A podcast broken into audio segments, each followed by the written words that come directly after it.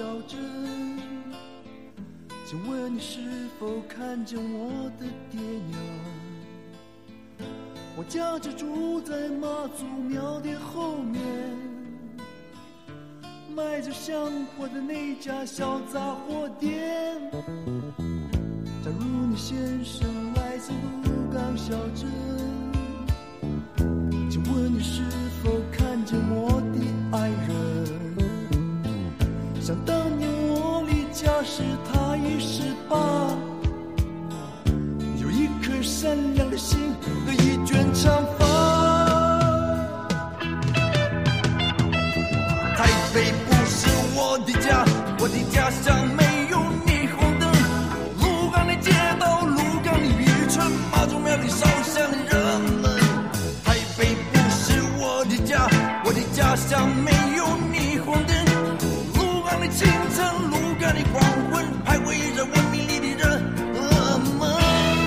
我们的节目现在可以在小宇宙、Spotify、Pocket Cast 以及非中国大陆区的苹果 Podcast 上找到。如果你使用其他泛用型播客收听软件的话，可以输入简介中的 feed 地址订阅我们的节目。如果你喜欢我们的节目，欢迎将我们的节目转发到天涯海角。听众朋友们，大家好，这是第十六期的塔可中斯基。今天我们要聊的是小镇做题家。其实我想先解释一下，最初想从疫情下应届毕业生就业很困难这个话题入手去讨论这个主题的。随后呢，豆瓣的一个小组叫“九八五废物引进计划”，以及小组里的“小镇做题家”的这个称呼啊，随着小组的热火和许多帖子的传播，小镇做题家这个称呼火了起来。然后我最初预计的这个话题也有了一定的交叉。那么今天的两位嘉宾。请他们先自我介绍一下吧。我是狗腿子哦，我可能就是刚才大理说的一名小镇做题家。对，大家好，我是小林，我就可能是刚刚大理讲到的即将成为一名九八五废物的人。好，狗腿子也是第二次来了，他说他是一个小镇做题家。我想我们先来界定一下，什么样的人可以符合或者说会是小镇做题家。我个人认为的话，一个狭义的小镇可能是指乡村或者乡镇的地区；广义的小镇，可能我认为是中西部的三四线城市，可能在上海人眼中都会认为都算他们是小镇。做题的话，在一个成绩的体验上，比如说在中考和高考的一个高分，然后考取了省重点或者呃重点大学这样的一个情况，两者结合起来，是我认为的小镇做题家的一个定义。小林呢？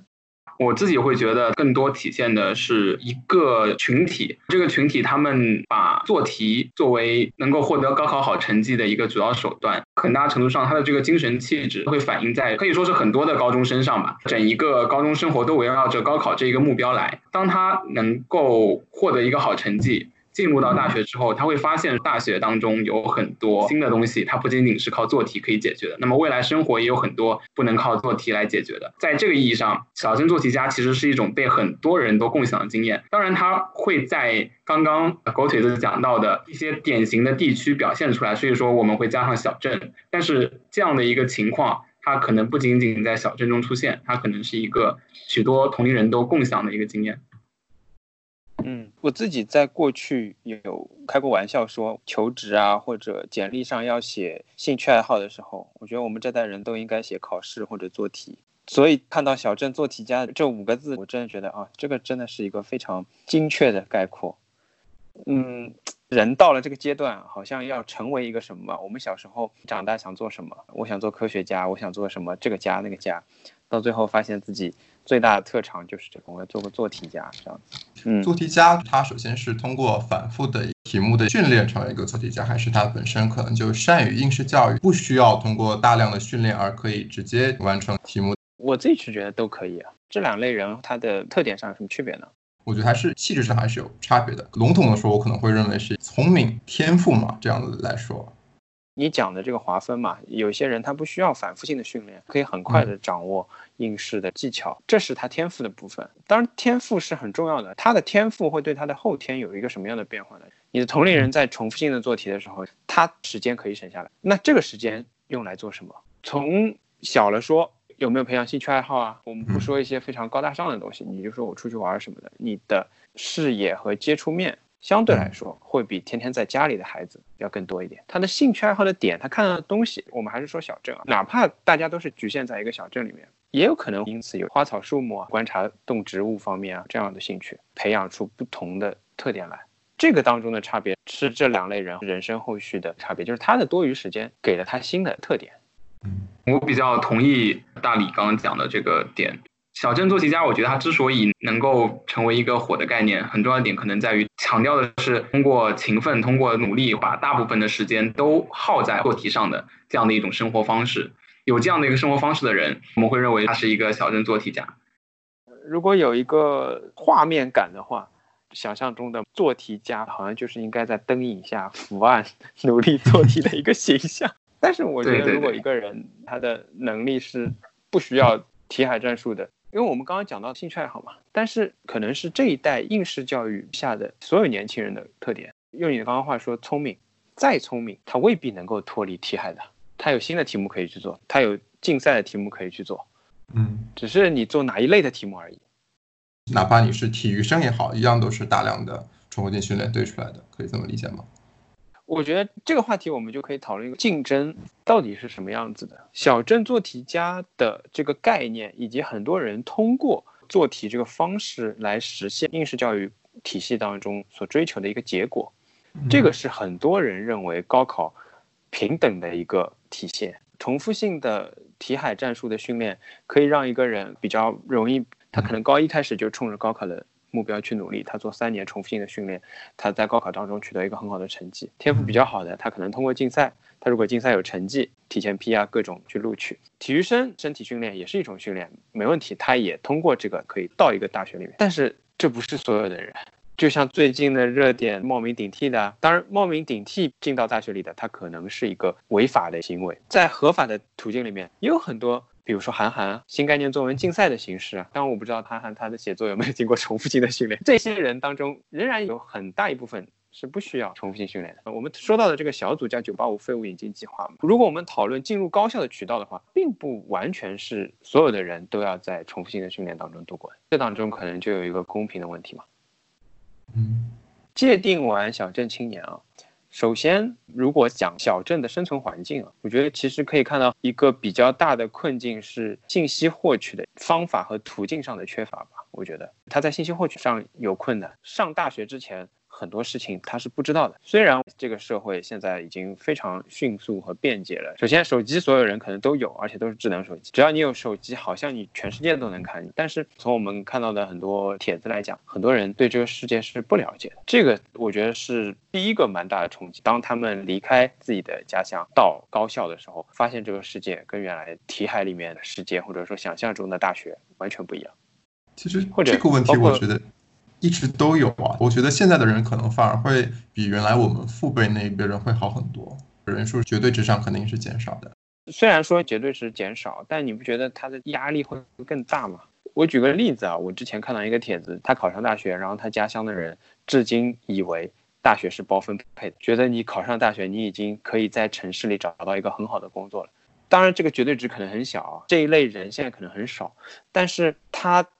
其实就很难跟这些人解释清楚，我觉得，所以他的这个压力要比过去其实要大，因为过去可能是一种共性的问题嘛，其实反而容易去解决。很多人都可能默认我好像对于城市不了解的，孩子考上了大学，说的对于城市的一种描述，其他人是会相信，是会认识到自己的不足。但现在其实加剧了解释的一个困难。我们去考察教育不平等的时候，有哪些维度是可以重视的？以往我们总是会把经济的不平等当做很重要的一点，因为我们会说，好的教育制度是什么？它可以让寒门出贵子。这样的一个背景，其实就是说，通过小镇做题家做题的努力，他得到文聘这样一个资源之后呢，通过我们刚刚讲的高分配，可以进入相对稳定的职业当中，从而他的经济地位就会有一定的上升。那我觉得小镇做题家在这里的一个困惑，其实可能就在于，当社会制度发生了一些变化之后呢，即使通过做题得到了文聘之后，远远不足以保证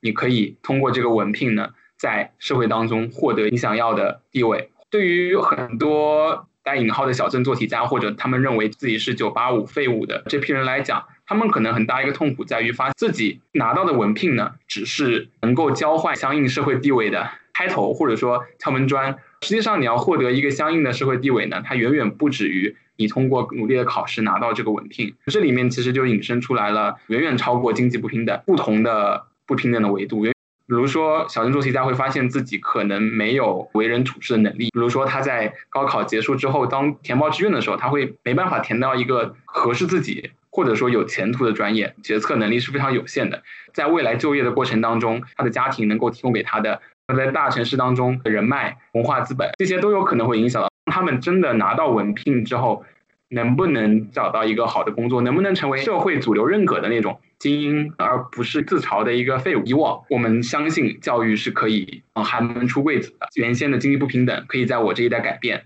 但是在社会的变迁当中有一些衰弱，这使得人们会有一些困惑。小升做题家它背后其实隐喻了一些教育不平等，那么这个教育不平等远远超过了经济的这些维度。那我接着问一下小林两个问题。刚才你是提到了经济资本的一个问题，那么还有其他类型的信息或者其他条件转化成资本的一个类型，那么传统马克思理论是不是统一可以归为经济资本的问题？那比如说小镇上，他可能就是资本不足，他没有经济能力能够让他的孩子从小享受更多的兴趣爱好的一个培养，是不是可以笼统的往上一层概括呢？我觉得简单的归因或者进行某种还原，我觉得是相对比较粗暴的嘛。我更在意的一个细节，其实恰恰是在一个新的时代里面，资本是可以相互转换的，可以强化各自的逻辑。当然，马克思他肯定会认为，归根到底，他会还原到。经济上面，但我恰恰认为，我们说归根到底的时候，就意味着其他的环节是在独立发挥作用的。这是当它超过经济的范畴的时候，我们会特别去关心这个问题。啊，我这边还有一个问题，刚才你说到大学生不分配工作之后，他们可能面临未来上升渠道的一个不确定性，就像我们现在一样，通过自己去投递简历，然后自己去寻找工作。那么这种不确定带来的一种焦虑，那其实很普遍，不是吗？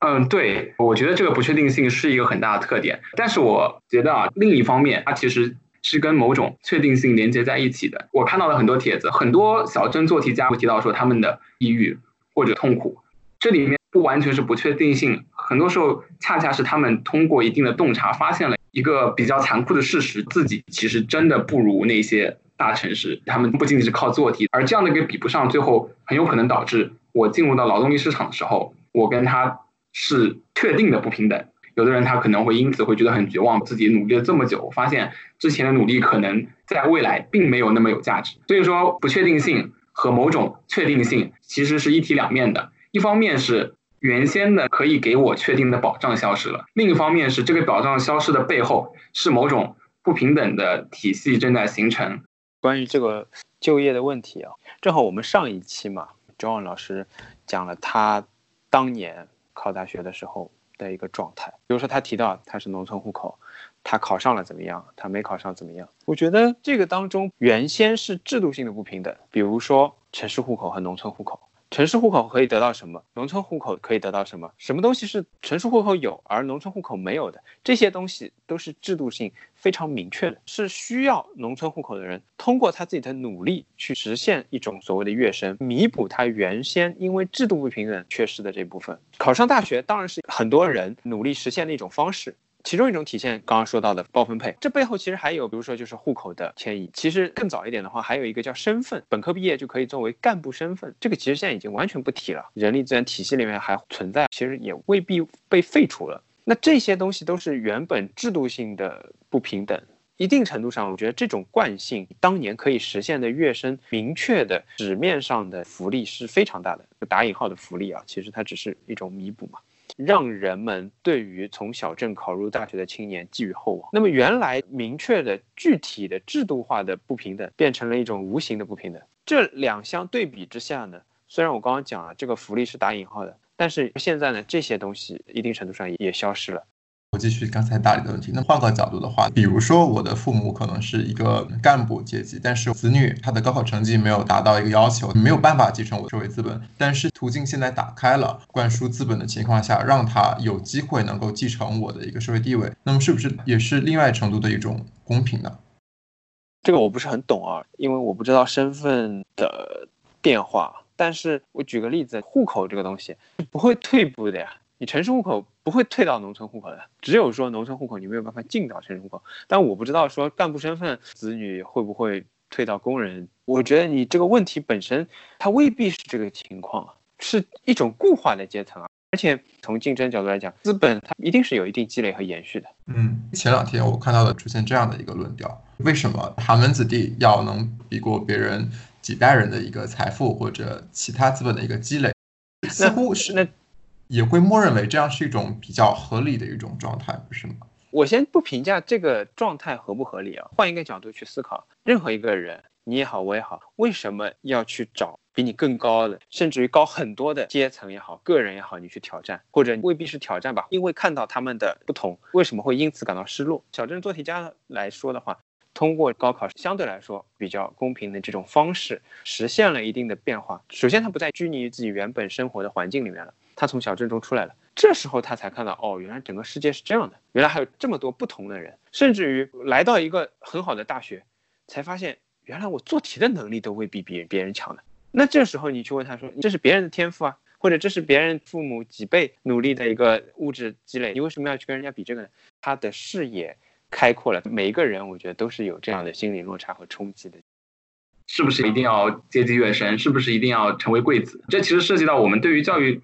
到底它有一个什么功能？它对于社会来讲，它有什么样的作用？其实教育社会学里面会更强调说，教育有两个核心功能嘛，一个就是筛选功能，我们需要把优秀的人筛选出来，给予他们文凭作为认可。其实教育还有第二个功能，它其实有一个再生产的功能，通过考试是一个努力的一个形式，获得你应得的东西。这跟传统的制度当中，我就是贵族，然后我的孩子也是贵族，其实是完全不一样的一个再生产体系。其实我们的教育系统给到的结果，远远不止高考分数。不同的人享受不同的教育资源，可能在大城市当中得到了由城市提供的更多的公共资源，其实可以给他们超过分数的那些东西。而小镇做题家的一个困惑可能在于，他们的学习方式，他们所获得的教育，高考的结果真的就只有那个考试分数。虽然大家都获得了一个数值，甚至获得了相同的差不多的数值，小镇做题家和大城市的精英高中的孩子最大的区别可能就在于，他们所获得的分数以外的东西。是很不同的。社会的变迁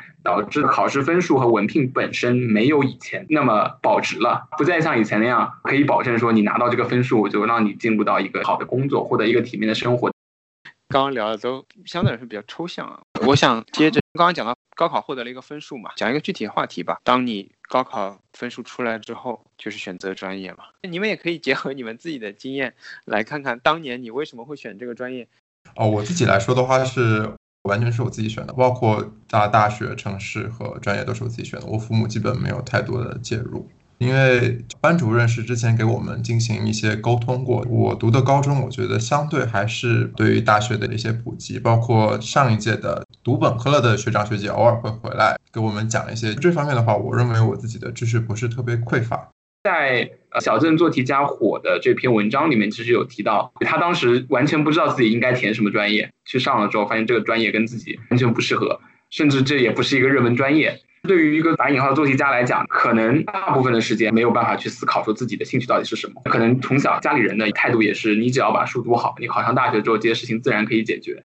自己其实，在大城市里面出生和长大，我的父母和我高中都不算是抓得很严的学校，所以我有蛮多机会去探索自己的兴趣。在填志愿的时候，其实我很早就开始去查，说什么学校我想读的这些社科或者人文的专业比较好。上大学的过程中，我还是相对比较愉快吧，因为我报了一个我喜欢的专业。但是我的同学他可能就是被调剂来的，或者他之前也完全不知道自己到底要读什么专业，那么他的学习可能就会比较痛苦。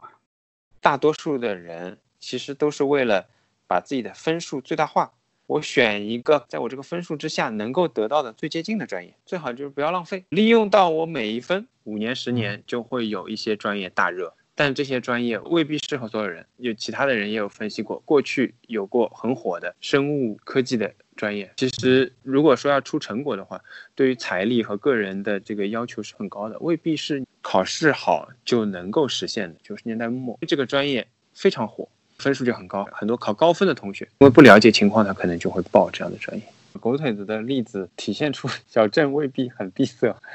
我自己真的，我自己上高三的时候，我都不知道要填什么东西。在上海，可能相对来说信息多一点，我不会完全不知道这些东西是什么，但是我也只能通过我的概念里这些东西是什么去理解，跟大学里到底教什么，这还是两码事。我的高三来说，即使我在上海，首先我们学校没有组织过，有可能组织让我觉得太水，我没有去吧。但反正没有组织很有意义的介绍。有本书是各个学校的前一年的录取分数线，我就自己翻翻分数线，翻翻专业，这样看一看，就自己决定了，但也没考上。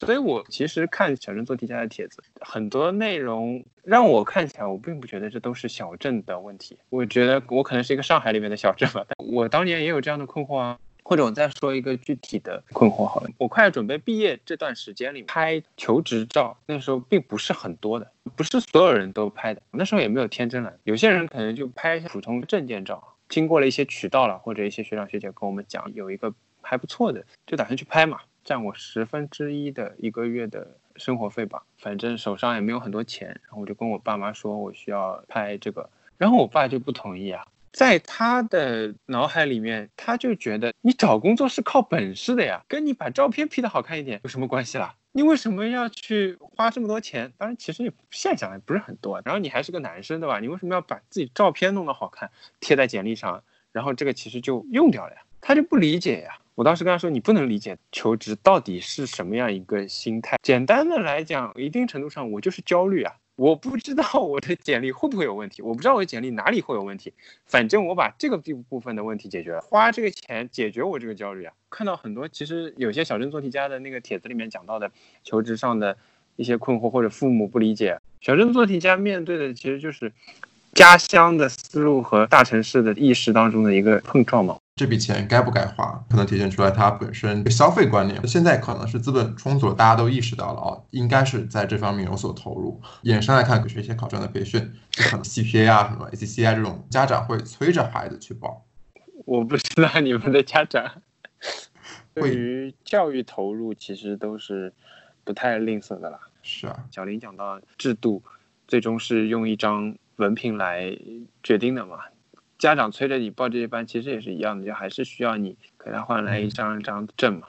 最近关于高考莫名顶替的话题也非常的频繁嘛，不停的有各种的案例冒出来。背后我觉得折射大家对于教育仍然是有很大的期望的，认为成为大学生是可以实现一部分改变的。尤其是这些相对家境比较贫寒的很多家庭说：“我砸锅卖铁，我怎么样我也要让他上。”我当然，我觉得所有人都要有平等的机会嘛。他考到了这个试，你当然要给他去上了。那这个话可能有点风凉话，但是如果站在小镇做题家这个话题角度来讲，可能你的投入真的会很大的。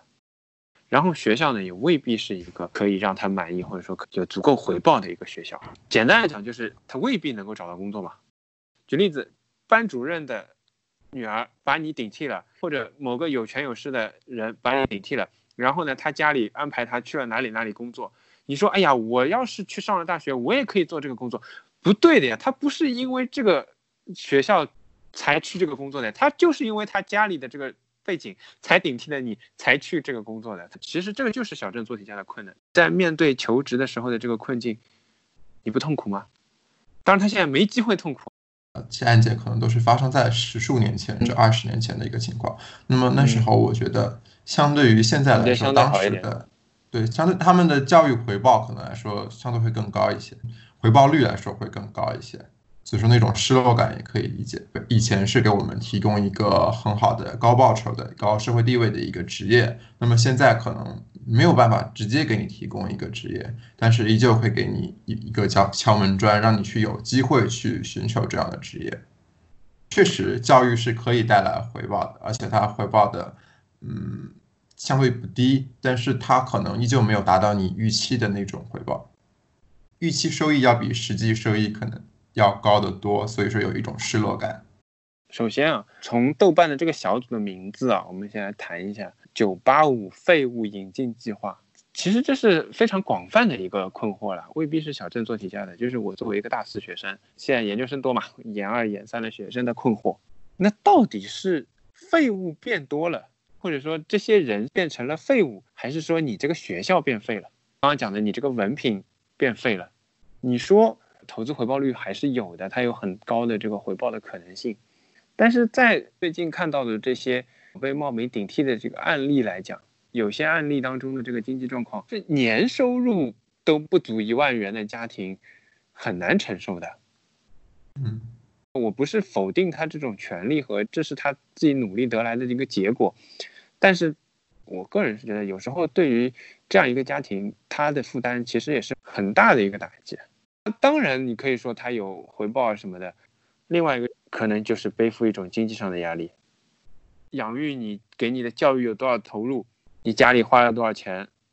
你要回报啊！你要给他们生活减轻多少负担，那自然而然的就他的压力要比其他的大城市的没有这样负担的家庭的孩子要来的大呀。顺着刚刚两位小伙伴提到的期望这个点，为什么在一个文凭已经贬值的情况下，人们还要希望说通过教育能够改善家庭的经济环境？很大的一个原因可能在于教育，可能即使它不再那么有效，但它对于一般的人来讲，它已经是少见的合法且有效的实现阶级跃升和改善家庭经济地位的一个手段了。我就想起一个成年的注释，就是一九九八年的新华字典，当时里面有一个例句，原话是这样嘛：张华考上了北京大学，李平进了中等技术学校。我在百货公司当售货员，我们都有光明的前途。当然，我可以说，中等技术学校和百货公司当售货员，相比于考上北京大学，后两者其实对于农村人来说更困难。那这个段其实很有趣，就是在当时考上北京大学和进中等技术学校，那当然中进中等技术学校大部分的概率就是到大厂里面去当工人或者到大厂里面当干部，和在在百货公司里面当售货员是一个同等的。有光明前途的一个未来，那说明在当时其实不仅仅是教育，我们还有可能有其他的渠道，读书可以改变命运，这些观念其实是根深蒂固的。对于小镇做题家来讲，他们为什么会去选择这样的一个充满荆棘的、充满危险的道路？很大程度上可能在于没有什么其他更好的选择，别的道路已经被堵住了。我其实赞同小李的说法，在目前的体制来说的话。教育就是绝大多数人几乎可以说是一个唯一的途径。其实，在上一期的节目里面，我们也讲到这个问题，因为大家的这个生存还是有困难，没有最低的生存保障，要考虑吃饭问题，教育其实是相对来说最安全的、最安稳的。我们就按照做题的思路讲下去，真的很痛苦，不适应社会也好，或者找工作有困难，那你接着做题还可以考公务员啊。我不认为它是投资回报率可接受，但我认为它是相对来说风险可控嘛。换句话说吧，我们也看到了各种各样的新闻，发现做题也没有想象的那么公平。但总的来说，它做题确实是比较公平的选项。你做题，你还有可能听过有权有钱的人的孩子。我差不多是经历了一整个研究生扩招的一个过程。那我入学的时候，其实研究生没有那么多，大家对于读研的志向也没有那么多。到了后期，就大家可能求职上也有困难，包括说刚刚说到学历缩水嘛，整个社会对于高学历的水涨船高的需求和追逐，为了满足扩招的需要了。从专业角度啊，就是很多专业都是新开出来的，那么研究生越来越多，但是在这个过程当中，就可以明显感觉到，他并不一定是学术能力啊、综合能力比较强的。我了解到一些学校可能从大一就开始为了。研究生考试准备的，你前面讲到投资嘛，我们就按照投资的角度来看啊，当一个东西越来越多的人投入，资本越来越多的流入，那它的这个利润肯定是越来越少的，你的这个产出那一定是越来越低的。其实挺合理的，不是吗？因为它合理吧？倒逼其他人把大学看淡了一些，可以去现在比较火的直播经济啊，一些短视频。或者一些公众号的一些书写，走其他途径不一定要走大学，是吧？我觉得你的观点中是有一个矛盾在于，一方面你认为大家都会去追逐这样一个学位，比拼一个学位的高低，包括学校的一个高低；另一方面，它的回报率却不断在降低。那么其他反过来的机制就是使大家有更多的其他的选择。这个矛盾，我认为就是现实社会的矛盾。你讲的这个，我觉得是一种理论上的模型。我们其实刚刚分析了为什么。要走这条路，为什么做小镇做题家是一个比较好的出路？就是因为你真的去比拼，你做别的做得过别人吗？就是因为别的资源不足，我们才回到这条路上来的呀，我才努力学习了呀，家财万贯我不努力学习了呀。你说直播经济，当然也有例外了，但是很大程度上就是看脸了。你说我长得不好看，天生我就这个已经决定了呀，那就不行。或者说表达能力也是很重要一部分，我天生比较内向，怎么办？是不是我也只有这个选择？说到内向和外向，在过去从小镇上闯出来的人，相对来说呢，他就是适应能力要强一点，或者待人接物啊，可能是要有优势。在过去啊，这样一种筛选，所以他可以再可以从小镇走出来。但现在呢，因为考试制度相对来说比较简单，你只要把考考题做完。做好做对，那你就可以到大城市。看帖子，其实很多人就是这样，他的性格相对来说可能也比较内向一点，没有办法很快的变通，所以才会加剧自己的这一层的落差。我们今天聊小镇做题家的时候，感觉聊做题家的内容会更加多一点。对于小镇这个概念所指涉的一些群体，就是聊的比较少。我觉得也许我们可以聊一聊，因为小镇和大城市背后折射的其实是一些地域不平等的东西。比如说，我刚刚有提到说，教育它有再生产的一个功能。那么再生产功能的一个直接体现就是，原来资源多的地方的人，他可能通过教育，他还是有更多资源。那原来资源少的人，他通过教育，他资源还是很少。所以，可能我们可以聊聊说，小镇、大城市、农村，它究竟有什么样的地域不平等？这些地不平等怎么样导致了说教育资源可能不不平等？不同的教育资源下面。那有的人他就选择了做题家，有的人他可能选择了高考工厂，有的人他可能选择了精英高中。我想开个头，就是讲讲我了解到一些情况吧。我的老家是在福建的一个县城里面，但是我从小不是在那边长大，从小就是在我现在生活的城市长大的。像那个县城里面，我爸他是在八十年代读的大学，那在那个时候他们那儿还能每年都出很多大学生，但是现在。我们那个县的中学都已经很久没有考上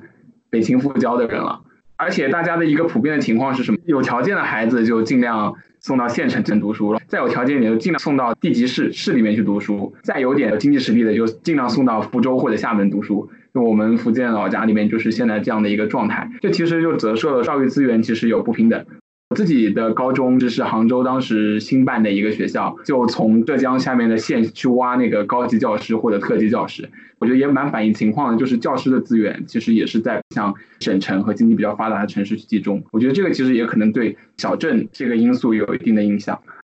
请来自小镇的。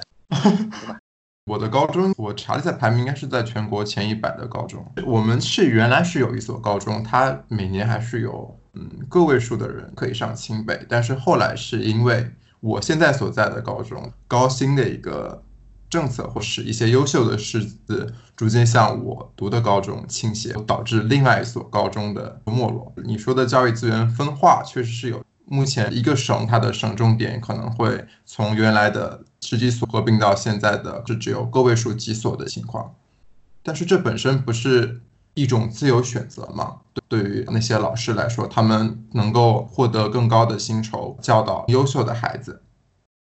首先，更优秀的孩子你就没办法证明啊，到底是因为这个孩子更优秀，还是因为他接触了更优秀的教育资源，所以他更优秀呢？在中考筛选之后，分数普遍来说是要比原来那所高中更好的孩子。上海角度来讲，我从幼儿园就开始有不同的教育资源分配了。你中考已经，你算算离教幼儿园多多少了？十年了都，对吧？小林刚刚说的也是，本来我这个地方，包括从这个教育资源和这个教育的成果来讲，都还是有一定的成果。然后慢慢的呢，未必能够分清到底是这个学校没落的快，还是大家离开的快。因为一定是有人完成资本积累的时候，他说嗯，虽然你这个学校很好，但我更想去，比如福州的或者厦门的，甚至于我高考移民去，对吧？资本最多的这批人就先开始移动，一定会吸引着教育资源也开始移动。目前的老师可能会走，未来呢，同等水平下，人家也不会选择他这个地方。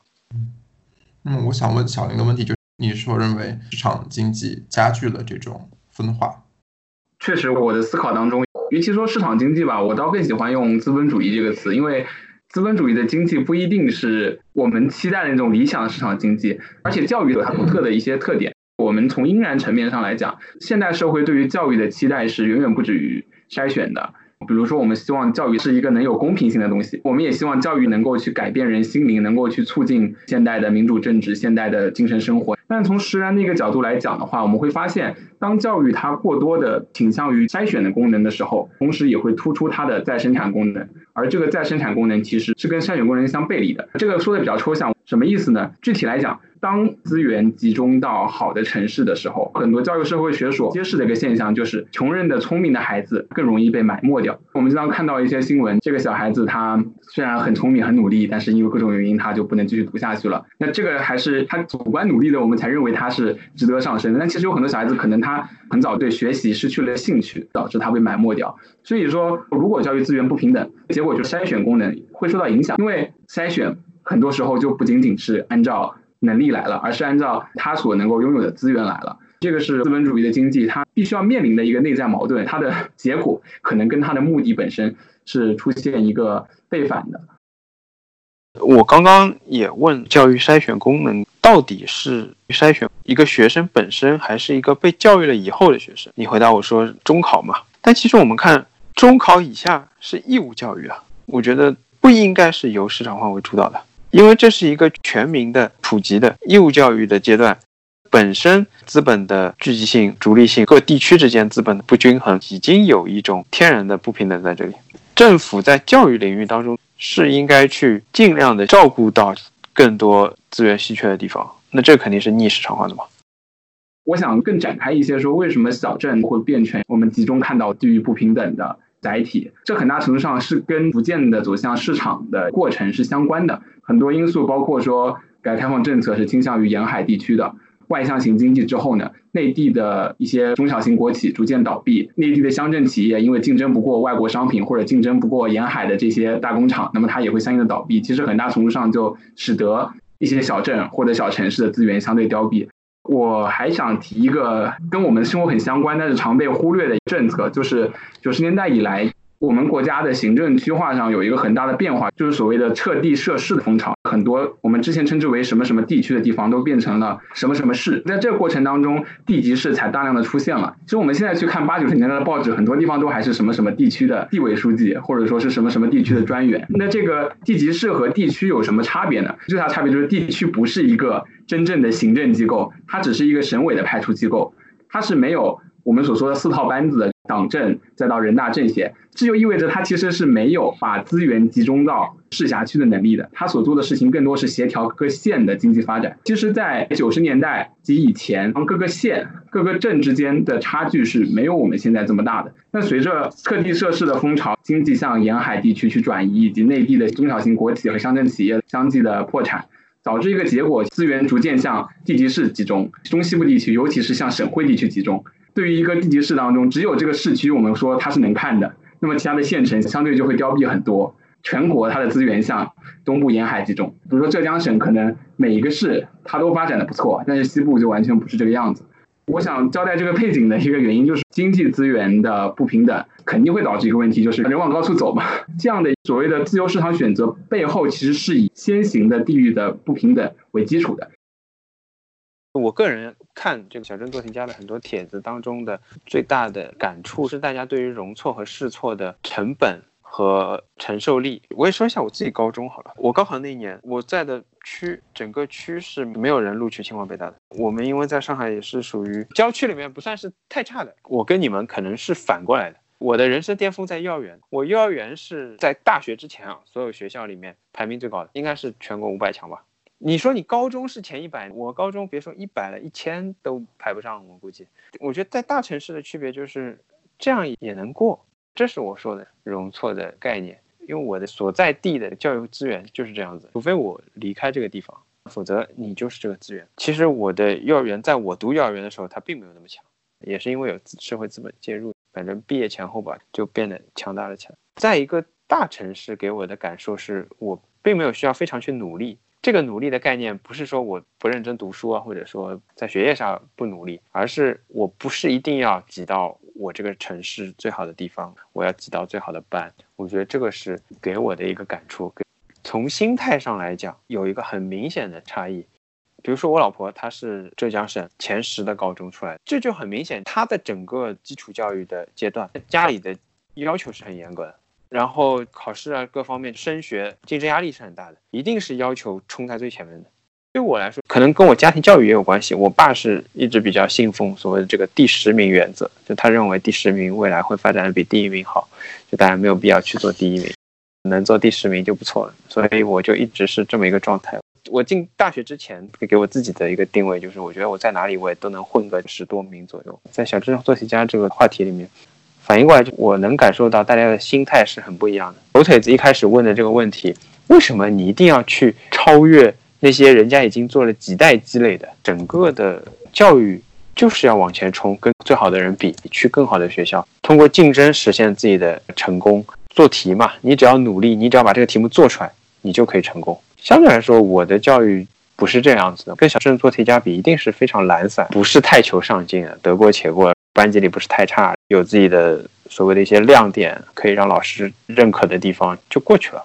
但是我到了大学，仍然有一种。受打击的感觉。以前的高中整个的教育都是跟你说，你只要努力一定会成功。但是到了大学就发现，哎，其实你努力了未必成功。大学同学们之间的能力，你所要接触的新的事物，可能都是你没有办法提前做准备的。不像过去考试，考试过程当中偶尔可能有个超纲的题或者没有做过的题，其实还是可以做准备的。只要你去把高年级的习题做了。但是在大学里，你面对的事情，学生活动也好，或者未来的这个实习求职也好，很多都是你无法准备的，你不知道它是什么样子。我觉得大理说的话，大理刚才的状态和我之前也会有点像，面临着一种失落感。确实，就是老师以前也说过，上大学你们就随便玩，想干什么干什么。家长可能也大部分会这么说，但实际上确实不是这样。之前的评价体系可能成绩好就可以了。小镇做题家们一部分的自怨自艾，就是他们目前还没有能够找到比较好的评价体系，依旧保持在唯独以成绩论的评价体系。我觉得不是说小镇做题家们依旧保持在原来这个体系里面，而是小镇做题家的环境对于单一评价体系过于强调。过去把高考视为一种教育的终点，一定意义上，包括前两天很火的北大抑郁的帖子里面也提到嘛。他本来以为高考是我人生的一个颁奖，一个结束啊。十多二十年前啊，有一篇很火的文章，叫《我奋斗了二十年才坐在这里和你一起喝咖啡》。小镇做题家们可能他通过非常努力、非常辛苦的做题的方式，实现了大家都在同一个大学里面念书。你在大学里可以随便玩，或者说高考就像一个终点一样，只是这种评价体系的一个体现。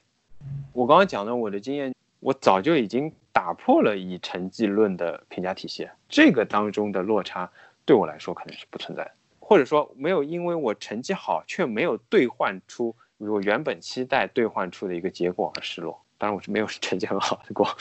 这里我就有两个问题，可能想问一下小林。第一个就是单一成绩论的一个评价，是不是一开始对于小镇的青年来说是一种保护呢？可能我说的比较难听一点，类似于高分，但其他能力普通的一些学生来说，是他们自信心的一种主要来源，甚至支撑他们经历完整个高三的苦难期，挺进大学的一个动力。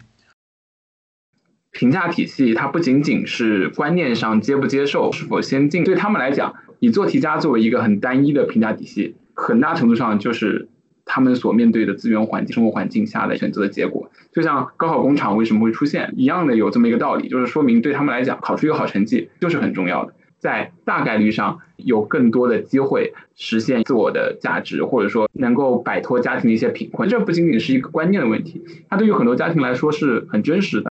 因为我呃云南大学读的本科，像云大这样的在西部的学校，它的贫困率和农村孩子的比例是非常大的。对于我的很多同学来讲，家里可能就终于有这么一个考上大学的了，他们其实真的可以说是 家里的重要的希望。像我或者大理这样的生活环境当中，对我来说，我从小成绩当然很重要，但对我父母来讲，他也希望我有其他的东西，包括会去培养我的一些其他的能力。但这些可能对于小镇学家来说，在他们的成长环节当中去培养这些东西，并不是很合算。然后另外一方面，我们在豆瓣小组里面看到很多人都自称废物，一方面是一种自嘲，而另一方面，他们怎么去肯定自我的一个价值？怎么样在一个多元的评价系统里面对自我能力的重新的肯定？我觉得这是他们可能面临的一个问题。因为成为小镇做题家缺乏了某种东西而遇到了某种困难，自嘲自己成为九八五废物，不仅仅是一个个人努力的结果，其实有很多社会结构的因素在限制他。那这个时候，我们其实也可以去重新反思九八五废物的语言逻辑了，究竟是废物呢，还是说只是一个遭遇困境的青年？我们没有得到原先的评价体系许诺给我们的。东西，我们其实是站在九八五学生指设的应该成为精英的人的逻辑上来看待我们现在的处境的。潜藏的话语是说，我们这些应该成为精英的人，最后其实没能成为精英。如果说用法国社会学家布迪厄他的概念叫符号暴力的话，那么这实际上就是一种内化到内心深处的社会性的符号暴力。你都没能成为精英，你就是个废物。虽然说对于很多人来讲，他真实的一个困境是需要让我的家庭过得更有尊严一些，但是我们不应该把。没能成为精英，完全归到自己的责任身上。再换句话说，为什么一定要成为那样的精英才可以？就我觉得，就是对这个语言逻辑的扭转。如果说顺着这个逻辑的话，我们可以赋予小镇做题家更批判性的隐喻。即使你想通过考试逆天改命，那也是要看命的，也是要看你背后的家庭资源这些背景的。也许我们可以尝试去拒绝改命逻辑，不要再把这种精英的话语内化到内心深处。当然，对于很多人来讲，这种改命能够带来的对家庭生活的改善，但是真实的，这可能会引发一个更广阔的视角，但是可能也更困难，听起来更遥不可及的视角。有没有可能我们去重新改写这个社会的逻辑？最起码应该让每一个人可以相对的享受平等的教育资源，从而他们可以接受更多元的评价体系。首先，我认为关于“九八五废物”，它不是一个新的问题。我举个例子啊，虽然现在刘强东名声不好，但是你想一想啊，以他的教育背景出来卖光碟，以现在的角度，仍然会被大家认为是废物的呀。北大卖猪肉嘛？对啊，在他那个人生阶段，他可能也会被认为或者自认为是“九八五废物”。北大卖猪肉已经是二十年前的社会热点了。你去看范进中举这一类的例子，十年寒窗，家里供你，哪怕你三十岁、四十岁、五十岁了，在过去的这种生产力条件下，不需要下地工作，不需要干农活，只是为了你最终能够一朝金榜题名，有产出呀。国外也是一样的，律师也好，医生也好，金融行业从业者也好，普通人走到了精英化的教育，一样也可以实现人生的跨越，但同时需要背负巨额的。高等教育的贷款，甚至贷款可能会持续很多年，所以这是一个跨越古今、跨越中西方的问题啊。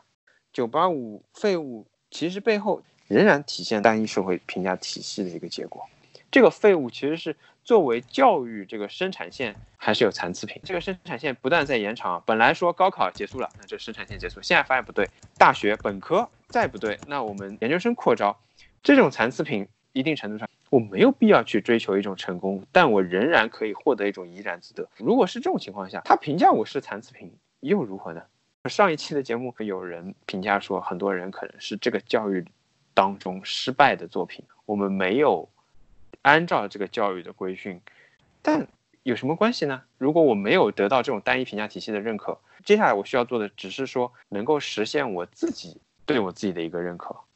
我想最后讲一个话题，作为小镇做题家的一个困惑，最终回到家乡，你们会不会认为是一种比较好的选择？因为刚才提到了一个自我意识实现的或者理想实现的一个问题，这个可能相对个人化一些。我认识的一些同学，他们可能未来三到五年确实会有从一线城市就是撤离回到省会或者自己所在城市的一个计划打算的。那么我觉得未必不是一种经济上合理的一种打算。回到小镇和回到二三线城市是不一样的。那他其实已经不算是一个小镇做题家了，因为二三线城市的机会依然足以让他过得很好。我们看到很多小镇做题家帖子里反映的这种矛盾的心理，或者一些暂时没有办法解决的困难也好，返回家乡会不会是一种自我和解？如果从正面来看的话，我们可以认为它是一种和解；但是从反面批评的话，我可认为它是一种退缩。他的子女可能会重新经历像他这样的一种情况。甚至于他可能希望成为这样的一种情况。假设目前教育制度不变的情况下，如果他希望他外的子女能够考上一个好大学，那么依旧可能会重新走他原来的那条路。嗯，考个高分，然后到一线城市或者重点城市工作。但是如果从正面的角度来看的话，他可能是让自己的生活更加安逸，可能和一线城市的价值观冲突没有这么大。刚刚大理讲到，当然是带引号的残次品这个隐喻，我会很有感触。我在想他们的很多痛苦，包括我现在的很多痛苦，就来源于在一个竞争体系当中，大家都很恐惧成为一个残次品。真正能够达到和解的地方，首先最好是在话语上，或者说不要再通过竞争区分出残次品。那另一方面，一个好的社会应该让每一个打引号的残次品的每一个人，他都有过上好的生活的权利。这瓦五废物也好，小镇做题家的延伸也好，困境就在于找不到自己合适的位置，他卡在一个很结构性的地方。如果说单纯的回家，他有可能也和解不了，因为家里对他期望的落空可能会更直接的展现在他的眼前。那么另一方面，小镇可不一定能够成为接纳他的地方。那在大城市也是同理，当你成为一个高校废物的时候，原先的评价体系其实在你身上也失效了。你的父母的不理解和原先评价体系的失效，会让你很痛苦。就像那个小镇做题家原文里面的那个角色，他的父母其实完全不能理解他，给他安排一个去工地干活的工作，当然也算是回到家乡了。但是他显然也不能适应这样的一个生活。我觉得真正的和解就是能够找到一个合适的位置，也同样有尊严的活在这个社会当中。如果说家乡可以提供这个机会，那我觉得回去挺好的。那如果说在城市，通过一些自我和解能得到这样的一个机会，那同样也可以留在城市。刚刚小林说的让我想到，那些所谓在现在的评价体系当中无法成功的人，如果要回到家乡的话，同样也会面临二次伤害吧。信息闭塞啊，价值观相对来说并没有那么开放和多元的情况下，看到一个在主流的体系里面没有办法得到认可的人，可能会更为苛刻。我觉得这一期节目最后想以一部电影《博德小姐》里面一个对话来结束吧。这个电影也是讲一个美国的高中生，算是美国的小镇青年。有一天，女生在试衣服，她从试衣间走出来，她妈妈就跟她说：“这个衣服穿在她身上有哪里不好？你可以选一个这样的，你可以选一个那样的。”他们就吵架了。她妈妈跟她说：“我希望你成为最好的自己。”这个小女孩的回应是：“如果。”这已经是最好的我了呢。那这期节目就到这里了，大家再见。